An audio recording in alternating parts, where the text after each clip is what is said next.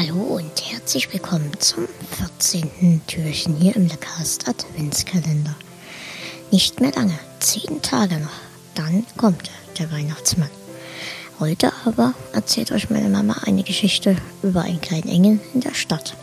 Und da frage ich mich, glaubt ihr an Engel oder auch Schutzengel? Habt ihr vielleicht in eurem Umfeld einen Engel? Eure Eltern, eure Großeltern, die beste Freundin, der beste Freund? Erzählt es mir doch mal. Ich wünsche euch ganz viel Spaß, einen schönen Tag und bis demnächst. Tschüss.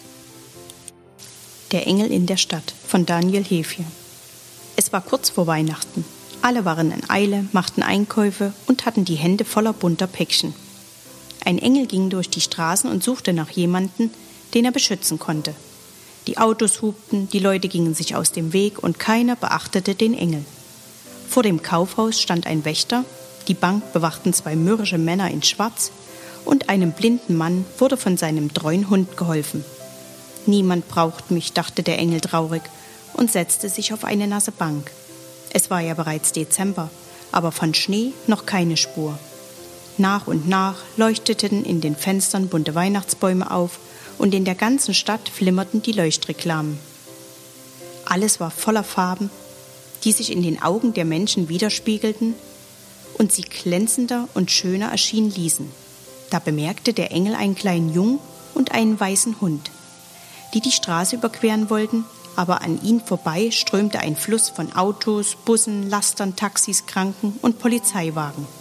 Der Junge versuchte immer wieder auf die Straße zu treten, aber von allen Seiten kamen das Huben und Tuden, das Quietschen der Bremsen, das Flimmern der Scheinwerfer. Da haben wir ja jemanden, dachte der Engel und trat zu dem Jungen. Er klopfte ihm auf die Schulter und verneigte sich höflich. Der Junge starrte ihn mit großen Augen an.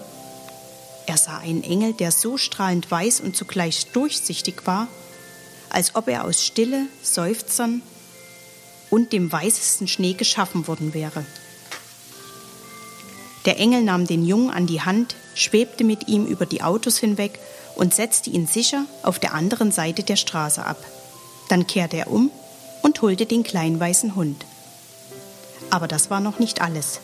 Im selben Augenblick, als er seine Hand öffnete und leicht hineinhauchte, begann es zu schneien. Oh, was für ein schönes Weihnachten das wird, rief der Junge glücklich und wollte sich bedanken. Aber der Engel war plötzlich verschwunden.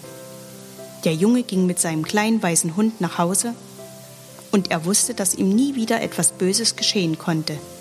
Schließlich hatte er einen Schutzengel.